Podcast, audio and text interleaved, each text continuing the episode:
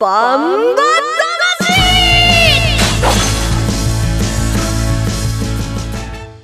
ジャガバンバ魂。この番組はバンエイト価値の提供でお送りします。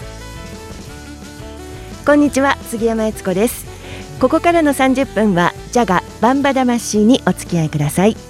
バンバ魂は世界に一つだけの競馬です。唯一帯広競馬場で開催されている万栄競馬の楽しさをお伝えする番組です。そして馬券的中のお手伝いができたらと思っています。えー、レースの解説と予想は十勝毎日新聞社営業局事業部の櫻井陽介さんです。こんにちは。こんにちは。コロナもだいぶちょっと落ち着いてきて、よあの街もね活気づいてきましたねそうですね、ちょっと流れがね、少し戻りつつというのかね、うん、まだ戻ってはいないけど、うん、流れがなんとなく空気が変わってきましたそうですね、まあね、だいぶワクチン接種率も上がってきてるみたいですしね。そういうことでしょうね、はい、慣れちゃいけないけれどもね、そうだね。ねこの十勝帯広市の恒例のイベント、ね、行事なんかも。やる方向ですと。そうですね、この間ね、あの弊社の勝ち前花火もあの開催と、3年ぶり開催っていうのが発表になりましたけども、ね、いろいろ形は、ね、工夫しながらとか変わっていきますけども、はい、やる方向、はい、でもうね、十勝は全国からマラソンファンが集まるフードバレーマラソンというのがありまして、はい、出ようかな。出る？何キロ？1キロぐらい。1キロか。そうだから各地のねこれから、えー、十勝管内のあちこち町村のね、イベントなんかもね行われるという方向にね、じわじわと進んできてますよね、少し嬉しい感じ、はい、今週だってよさこい空祭りも3年ぶりにやるんですよ。そうですよね、えっていうか始まってるでしょもう。あそうか。もう始まって、で 僕はファイナル行こうと思ってて。ファイナル日曜日に行こうと思って。どこで見るんですか？いやもうあれですよ。大通会場の一番いい席取りました。即買いで。あ即買いでもなかったんだね今年は。これ結構ね余ってたんです今年。桜井さんあのよさこいソーランとかじじっとして見てられるの？うんあのファイナルしか行かない。そうで あの普段のなんかあの土日の金土のやつとか行かない。じっとして見てられないでしょ？見てるよ。ビール飲みながら、だよね、はいはい、じっと座ってなさそうまあまあまあそんなことで、はいはい、えー、なんかちょっとね、あのー、世の中が動いてきたなという感じがありますよね。万栄競馬も盛り上がってほしいですね。そうですね。ねはい、そうそして万栄競馬先週6月5日日曜日はスタリオンカップが行われました。えー、それでは早速ですがレースの実況お聞きください。スタートしました。ほぼ揃った飛び出し9頭第一障害に向かっていきます根室ボブサップ上がってきました。外は銀次さらには目白剛力など第一障害北野裕次郎最後に全馬クリア。目室ボブサップ先頭第2障害手前。前半50秒できました。2番手3番手以下も集まって番芸ポイント第2障害です。根室ボブサップから行きます。さあ登っていく登っていく。すんなり上がってきました。根室ボブサップ先頭でクリア。2番手3番の共栄竜並んで2番のゴールデン風神新芸ボブ3頭。あとは9番の目白剛力。その後5番のミノル新山です。残り3時を通過しました。力強く4番のメムロボブサップが先頭。3馬身4馬身のリード。2番手新鋭ボブ。そして2番ゴールデン風神3番競泳竜残りわずか4番のメムロボブサップ文句なし。6月5日日曜日のメインレース。第10レースはオッズパーク杯第10回スタリオンカップでした、えー、このレースの行われた時の天候は曇り馬場水分は1.1%でした。そして勝ったのは目室ボブサップということでしたよ、はい、勝でしたそうですね。まあトップでね第二障害を通過してそのまま押し切るね。まあまさに横綱相撲でしたねまさにね、はい、それでもうそう。まさに。でびっくりしたのがやっぱしね最内からスルスル抜けてきた新鋭ボブですわ。なんかねあのメンバー見た時このハンデでチャンスあるかなと思ってたんですよ。そしたらね、やっぱし思いのほか障害すんなりで。でね終わってみれば兄弟ワンツーと。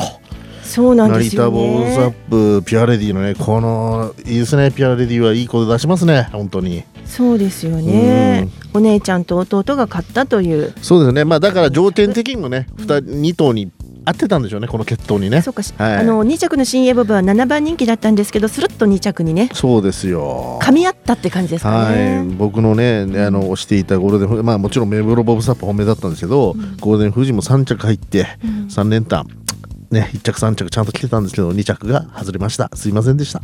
なんかさりげなくどさくさに外れたことをなんかいやいやもう言い切っちゃったね。あのねパこれも後校舎からのパドックね新エボすごい良かったんですよそれで買わない僕がダメです。これはもう下手ね。下手くそ下手くそ。本当下手。まあ、新鋭ボブが あのとっても良かったということで2番人気のゴールデンフージーは特に悪かったわけではないですよねいや3着にゴールデンフージーは良かったです。良かったもう良かったけですよねどやっぱうんあの新エボブはこの条件でよく来ましたね、うん。最内でこの強いメンバーの中で2着に。はい。もうさすがメムロボブサップちゃんちゃんという感じでしたかねこのレースは。いやもう順風満帆ですね。そうですよね、もう本当に桜井さんが言ってる横綱相撲圧勝うん。っていうことでした、そして桜井さんは今シーズン7レースこの番組で3000円ずつ馬券買ってます。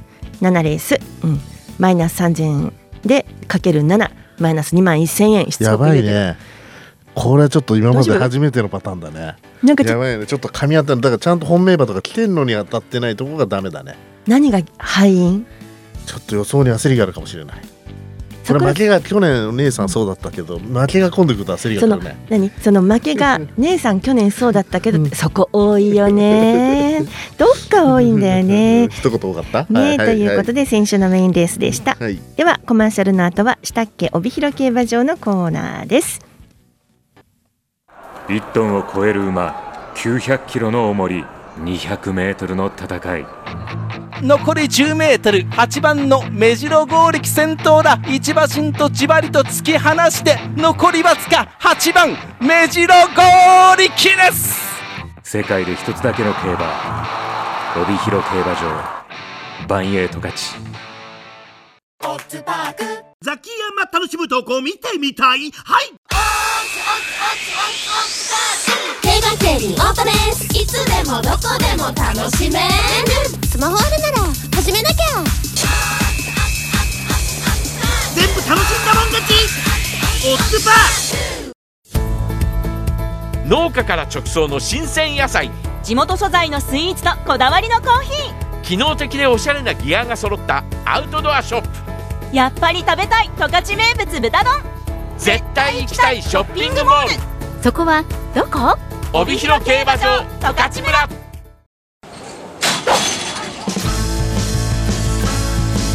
バンバ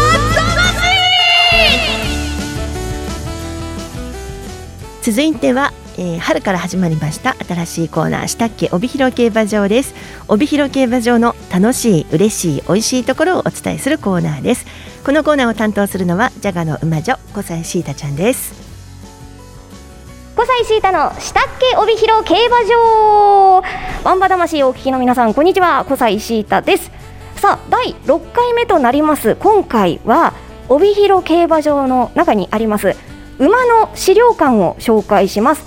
場所なんですが正門から入っていただいてすぐ正面駐車場から本当に歩いてすぐのところにありましてバンバの歴史やルーツなどが展示してある場所となっております。今日は馬の資料館について十勝村の林さんにお話を伺います。よろしくお願いします。はい、よろしくお願いします。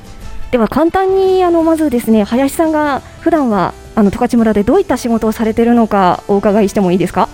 はい、えー自分はですね十勝村では一応あの村長という、えー肩書きをあのやらせてもらってまして、まあ、十勝村全体の施設の管理とかあとはですねあの広報とかイベントとかの時のなんか仕事なんかをメインでやってますね。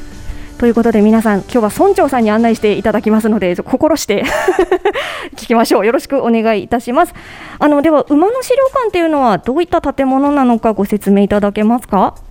はい、こちら馬の資料館はですね、あのもともとえー十勝っていうのは食農自給率がすごい高いことで農業王国っていうふうに呼ばれてるんですけど、まあその鍵となっているのがもう世界で、えーもう唯一となってしまった万栄競馬場にあるんですけど、まあその万栄競馬場で今頑張っているあのバンバたちですね。これがあのもともとはそのトラクターがなかった、えー頃はトラクターの代わりにまあ農耕馬と呼ばれるバンバたちがあの頑張ってくれてたんですけど、まあそんな姿は今ではもうほとんどあの見られなくなってしまっているんで、まあそういったあの本来のバンバンの姿っていうのをあの忘れないようにっていうことでこの資料館の中でいろいろなあの展示しておりますね。あのバンバの力強い歩みとかっていうのがもともとこういった仕事をねやっていたんだよというあの由来を見られる資料館となっていまして中に入ってまず驚いたんですけれども展示してあるものの資料の数があの尋常ではないなというかびっしりあってびっくりしました。これは実際に使われてたものを集めたって感じでしょうか？そうですね。こちらのほとんど実際に、えー使われていたものを本当にいろいろな方からの寄付してされているような形であの展示してまして大体全部であの600点くらいあの資料は展示してますね。建物2階建てですけれどもその本当に所狭しといった感じであの壁一面そして、えー、と実際にあの模型も大きいのがあったりして目を引きますね。では一緒にあの館内を歩きながら説明していただいてもよろしいでしょうか。はいお願いします。では順路通りに、えー左回りに行こうと思います、えー連れてきていただいたのが馬行とあの書かれている、えー大きな大馬さんの模型と後ろにですねあの農機具をあの馬に引かせながら歩いている農家の方の実物大モデルですかねそうですねこちらがあの農機具を引く馬場の、え実物大の模型になってるんですけど、まあ、明治30年頃までのあのプラウという農機具を使って畑をあの耕している様子を再現したものになりますね。大きいバンバにあの農機具がついていましてで、えっと、ものすごく力強くですね耕しながら歩いているという状況なんですがこの大きなお馬さんの後ろに小さいお子さんですかねこの馬さんは。そうですねこちらの、えー子馬があの親のあの後ろを歩いてる姿っていうのも当時すごいあのたくさん見られた姿みたいであの馬のですねあの文化に詳しい方もこちらをご覧になると本当にすごいあのよく表せてるねっていうふうにあのお墨付きをいただいてる模型になりますね。もうそれぐらい再現度の高いというものなんですが、これあの、えー、と農家の方のあのモデルもありますが、こう着てらっしゃる衣装とか、えー、と実際にこの大間さんの模型が引いている、えープラウというものは、現地で使われていたものなんですか？そうですねこれもあの全てあの寄贈していただいたものになりますので、まあ、実際にあの使われていたものがほとんどになりますね。実際に目の前で、えー、と再現されているのを見ると、あの今にも動き出しそうというか、えー迫力がやっぱりバンバは大きいし、あの実際のその使い込まれた道具ということもあって、リアルですね、かなり。そうですねなかなか臨場感のある模型になってますね。えーということでですね専門家の方が見てもものすごく再現度が高いというものですのでぜひね一度あの現地で見ていただきたいなと思います。では続いては農耕の道具などがたくさん壁に展示されているところに連れてきていただきました。え先ほど見せていただいたプラウの模型のすぐ真裏というか歩いて3歩ぐらいのところにございますがこれは、えー、とどういったものが集められているんですか？はい、えこちらにはですね、だいたい45点ほどの、え道具が並んでいるんですけど、まあ、馬のお手入れの道具とか、まあ、馬のご飯を入れるものとか、調理器具、あとはですね、農作業をするため、あの先ほどのプラウというあの作業をするために、え使う、え農機具だったりとか、えっと、そういったものがこちらで展示してますね。実際使われていた動画のほかにあのそれを引いていた時のあの馬とかあとその歴史を解説したパネルも展示されていたりするので、えーしかもやっぱりそうですねあのプラウの時もそうですけれども全部実際に使われていたものを寄付していただいたっていうことですもんね。そうですね本当にあのものによっては結構綺麗なものもあったりちょっとあの年季が入っておこんな風になんか使ってたんだなみたいなのがちょっと見て取れるようなものも置いてたりしますね。あのおそらく、えー、とずっと使い込んだんだろうなっていう長靴とかすごいなんかちょっとエモーショナルな感じが します。えこちらはですねあの手を触れることはダメなんですけれども本当間近で見ることができますので、はい、ぜひ、えーこちらで見ていただきたいと思います。えそして連れてきていただいたのがあの想定士の方が馬の蹄にちょうど新しい、えー蹄鉄をつけている模型のエリアでございます。そうですねこちらがあのまさに今紹介していただいたように蹄にあの蹄鉄をつけるあの想定所というところを表したあのこちらも模型になりますね。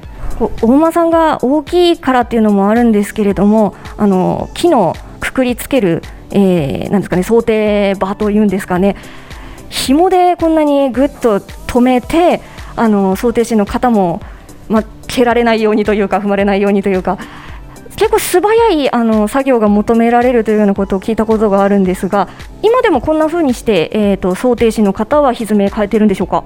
そうですねあの帯広競馬場の中にもこの模型と同じようなあの想定所があの2箇所、えありましてで競馬場の中今大体600頭くらいあのバンバがいるんですけど、まあ、その2箇所とあとはですね函館の想定所の方もあのお手伝いしてくれながらあのやってましてで1頭の想定にですね大体1時間からま40分くらいかかるんですけど、まあ、それを1日あたり12、3頭分もうほぼ毎日あの休まず行っているような感じになりますね。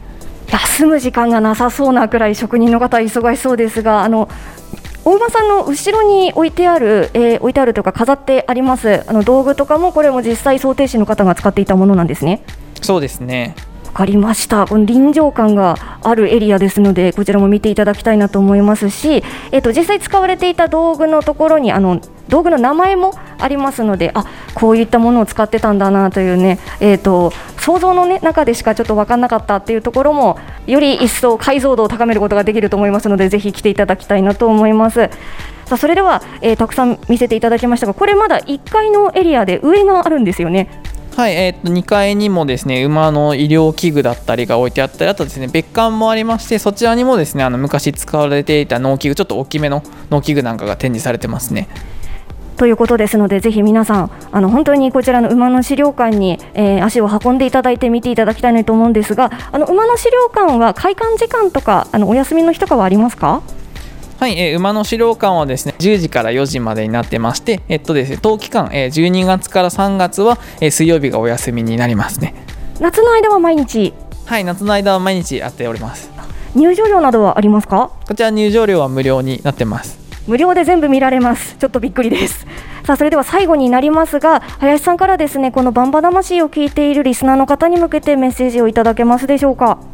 はい、えっとですね、あのもちろんあの来て方がある方もまたあの見ていただいて楽しめるかと思うんですけど、まだですね競馬場来てあ来たことがない方なんかはあの先にこの資料館であの馬場のことをちょっとあの勉強してから、えー競馬のレースを見るとより一層楽しめるかなと思いますので、ぜひ一度ちょっと足を運んでいただければなと思います。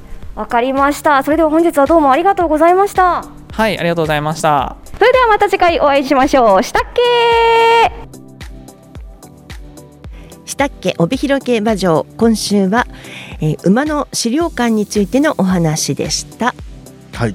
あのーね、入り口僕も車止めたらまずねあそこを目につくんですけどもしばらくコロナでねあの閉じてたんですよね、今ようやくねあの見られるようになったんで特に観光客の方すごい今ねあの林さんもおっしゃってましたけどもいやあのーすごい資料がいっぱいあるんで楽しいんじゃないですか？そうですね、駐車場からとかあと正門から入ると、ついついこう見逃すというのが通り過ぎてしまうような感じではあるんですけど、まずそこで一歩止まって正門入ったら、中のゲートをくぐる前にちょっと立ち寄ってもらえたらと思うんですけど桜井さんあのね、うん。馬の資料館の前に、うん。うん。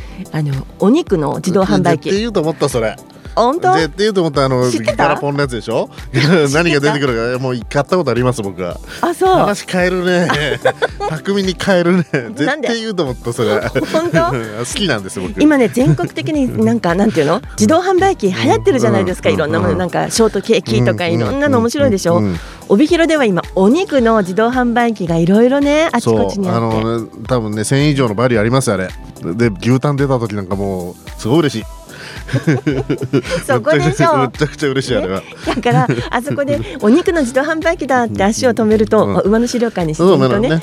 ということで、はい。それではコマーシャルの後12日日曜日のメインレースシルバーカップの展望と予想に参ります。1トンを超える馬900キロの重り200メートルの戦い。残り 10m 8番の目白剛力先頭だ。一馬身とじわりと突き放して残りわずか8番目白剛力です。世界で一つだけの競馬帯広競馬場。バンエイト勝ち。ザキヤマ楽しむとこ見てみたい。はい競馬競輪オートレースいつでもどこでも楽しめる。スマホあるなら始めなきゃ。全部楽しんだもん勝ち。オッズパー。農家から直送の新鮮野菜。地元素材のスイーツとこだわりのコーヒ機能的でおしゃれなギアが揃った。アウトドアショップ。ーやっぱり食べたい十勝名物豚丼。絶対行きたいショッピングモール。そこはどこ？帯広競馬場十勝村。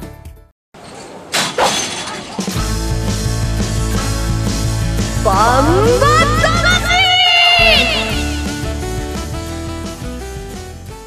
では続いて12日日曜日のメインレースです。第11レースシルバーカップの展望と予想に参りたいと思います。まず出走メンバー紹介します。シルバーカップ1番フォルテシモ阿部武富2番インビクタフラヤマクランド3番心の宝渡来心4番ゴールデン風神赤塚健二5番大和太鼓西翔太6番甲州ハレガシー松田道明7枠7番駒さんエース金田力7枠8番新鋭ボブ藤本匠8枠9番駒さんブラック藤野俊一8枠10番雲海大将島津新。ということで、えー、12日日曜日のシルバーカップ出走メンバー10頭フルゲート揃いましたね、そうですね、まあ、あの A1 クラスの混合戦ということで、うん。まあ、オープンのちょっと下なんですけども今週もちょっと悩ましいレースですねこれは。どういう意味で、えっとね、先週のスタリオンズカップ、スタリオンカップに出てたメンバーと、その前の週の大雪賞、うんうん。そのメンバーがぶつかるんですよ、もうその両方が2走前のね、5月22のエメラルド特別でも結構当たってるんですよ。そうですね。で、うん。これがその通りの結果に絶対ならないと思うんですよ。やっぱしねあの斤量差あの斤量差そんな変わってないんですけど基礎重量が変わってたり、やっぱその間体調の変化もあったりとかね、であと馬場もやっぱ変わると思うんで、これはねこの競馬新聞見てね、あの出走表を見てこの字面だけで変えない難しいレースだと思いますね。そうですか、うん。そういう。一見わかりこれ万栄競馬にありがちなんですけども、うん。一見当たりそうに見えるんだけど難しい競馬レース。そうですか、はい。この難しい競馬をですね、えーきネットバンバ金太郎を見てみますね。11日土曜日の高知毎日新聞掲載ネットバンバ金太郎の予想ではですね10番の雲海大賞に20丸8番の新鋭ボブに丸そして上から2番インビクタ4番ゴールデン風神6番交渉ハレガシーというこの辺に印がついてますよ。大体ねあの板橋さんの予想ね僕特徴分かってるんだけど前走いいやつ大体つけてくるんですよ。なんでそんなねそうそう。安易な表現をするんですかいや人の。予ちゃんとい想やいいんですよ。そういうやり方がやっぱし一番人気にもなるし、人気の目安にもなるしすごいいい予想だと思うんですけども僕とはスタンスが違う、僕のスタンスはどう僕のですか？スタンスは前走着順悪いのが好きなんですよ。まあ ちょっとねじれてますそうひねねくれ者なんです。はい。私はひねくれというといてねじれてますね。はい。はい、そうですか。はい。いきますか。はい。あ待って待って。この中でね例えば10頭の中で牝馬が2頭なんですよね、うん。フォルテシモとお先週今週か勝った新鋭ボブが、ね。二着だけどね。あそうか2着だけども、うん、この2頭が牝馬で660キロというね、まあ、フォルテシモはね、えーフォルテシモは先昨年度のね、えー最優秀牝馬、あの G1 ホースでもありますから、あの当然ねあの実力あるんですけどもちょっと今シーズンねあのハンデにも泣かされていていまいちですよね。じ反対に新鋭ボブはやっぱしもう8歳にもなってまだ現役ということはこれはもう繁殖牝馬ではなく、もう走って生きていくんだとうん。決めてるんでやっぱしその気概が感じる走りを見せてますよね。新鋭ボブの気持ちわかるな。ああそうですか そうですか。なんちゃって。えねもうえあいや次行きますよ。まだ若駒なんじゃないですか？大丈若駒で。ここカットしましょう。はい。い。さて、じゃあ桜井さんの予想いきますか？はい僕はね本命ねこれ前回のね大あれか大雪賞の時に本命にしたんですけどコマさんブラック9番いきます。であの乗り換わって今回藤野ジョッキーに乗り換わりなんですけどもやっぱりね重賞級が揃った前走の大雪賞でも4着入ったし、まあ、勝った青のブラックスととはね4秒差、まあ、むしろちょっと障害でちょっと手こずった分、もし障害するのだったらそこそこいい勝負したんじゃないかなと思ってるんですよね。でそう考えると今回このメンバーメンバーが大幅にまあ経過というは言わないけど、あの本当の銘柄機が出てきてませんのでここだったら勝っちゃうんじゃないかなと思ってるんですよね。最近藤野ジョッキー買いますね。まあ藤野ジョッキーがケイトケースジョッキーが僕は大体推しなんで。あ、そうです。はいはいあの、まあ万栄はね、馬はもちろんですけどね、うん騎手のねテクニックがね。そうですね。大きなはい、まあもちろんそうなんですよ。ね。僕は機種買いをしてるわけじゃないけど、駒さんブラックはいろんなあらゆるいろいろファクターを見ていて、うん今回はまあ条今回も前回もねそれで狙ったんですけど、今回も条件は決して悪くないなと思ってます。で、じゃあ馬券行きましょうか。はいどうぞ。で相手はねこれ先週も勝ったゴールデン風神ですね。これちょっと石田さんがちょっと気になるのはあの藤野ジョッキーから赤塚ジョッキーに乗り換わってるって点はちょっと気になるんですけど、やっぱり先週もねそこいいレース見せ場ありましたから当然チャンスあると、で新エボブさっきも出た。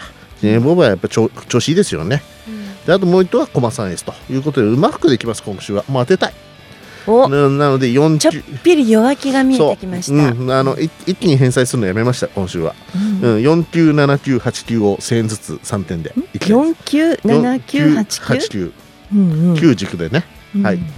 その桜井さん、うん。弱気というのかブレというのかどっちでいしょうか？やブレ。てない。だって生まれの時結構ありますよ。で今回多分ねあの、コマサンブラック3番人気以内ぐらいに入ってくると思うけど、人気割れると思うんですよ。だからねあのこの辺の馬券でも10倍以上つくんじゃないかなと踏んでいるので。そうですか。はい。あのそねそれこそ板垣さんはね雲海大賞を本命にしてましたし、先週一番いいレースしたのがね、先々週かうん。ね一番いいレースしたの雲海大賞ですしインビクタもねやっぱり先行力ある。いろいろ買い目は多いんですよ。大和太鼓も重賞コースだし、はい、なんか桜井さんね、喋っぷりはね、結構ね。切れ味いいでしょ？切れ味いいんだけど、うん。その後ろを見てみると意外とね、うん。なんだかちょっと逃げてる部分もあるんですよね。いやキングフェスト並みのあれですよ脚力ありますからね僕はね。そうですか？はい。トークだけはね。トはい。トークだけね。はい。ね。で ちなみにあの週間予想によりますと土日が帯広競馬場雨ということにはなってはいるんですよ。ちょっとねあの、土曜日はそれほどでもないけど日曜日はあんまり良くないですよね予報がねそうですよね。はい、でこれがね、あのー、馬場が軽くなった時誰がチャンスかなと思って見てたんですけど、うん。意外とねこのメンバーねうん消去法で新鋭ボブが一番軽くなったらいいと思う僕は、うんあのー今ねドンと恋はいないんですよ実は。まあでもねざっくり見て、うんあの馬関係なく年齢関係なく30キロのハンデがあるじゃないですか。うんうん。この30キロのハンデと、まあ、馬の力ありますよ、うんうん。お分かるけれども30キロのハンデと、あの雨という天候を考えると、どう思います？これね僕690キロ組は今回だから変わってないんですよ。ね。あのー前回やっぱちょうかだから着順良くてハンデが重くなってるでしょ？こういうのは僕は買わないのうん、あの来ちゃったらしょうがない。うん。でもねお客さんもうまいからねこの辺そこまで人気にならないんですよ実は。なるほどね、はい。桜井さんがこの辺りでねなんかかっこよくドカーンと当ててくれたら、そうですよね。うんって行きたくなっちゃうんですけどね、まあ競馬場によくいるおじさんみたいな感じでしょ？僕なんせねのねね。今シーズン当たってないんでね桜井さんね。ついてきますねそこの痛いところね。傷口にどんどん塩塗りつぶしてきますね本当にね。マイク入ってない時に私に傷をつけてるでしょ、去年だいぶやっつけちゃったからね。やり返されてるね。まあまあまあはい。そんな恨みつらまで置いといて、はい。ということで、えー、とざっくり、はい。はい。今度日曜日は勝つのは？そうですねコマさんブラック応援しましょう皆さんでは、はいいわかりました。ということで、えー、12日日曜日の第11レースです。発送は午後8時10分を予定しています。ご期待ください。さて、バンバ魂もそろそろお別れの時間です。バンバ魂では、ジャガーリスナーの皆さんからのメッセージを募集しています。大大大募集かな、えー番組への質問、競馬への質問、何でも結構です。ぜひお寄せください。いただいたメッセージは番組内で紹介させていただきます。えーまたメッセージを送ってくださった方全員に万英オリジナルグッズをプレゼントいたしますメールでお寄せくださいバンバアットマークジャガドット FM banba アットマーク jaga ドット FM です。皆さんからのメッセージお待ちしています。ジャガーバンバ魂はスマホアプリリスンラジオ YouTube ポッドキャストでも配信しています。ラジオの本放送をお聞き逃しの際は YouTube ポッドキャストでもぜひお聞きください、えー、バンバ魂今週もレースの解説予想は十勝毎日新聞社営業局事業部の桜井陽介さんでした。ありがとうございました。ではバンバ魂また来週です。杉山悦子でした。ジャガバンバ魂。この番組はバンエイト価値の提供でお送りしました。恋人バンバ。感傷馬服私はワイド。あの子のナンバー的中リバー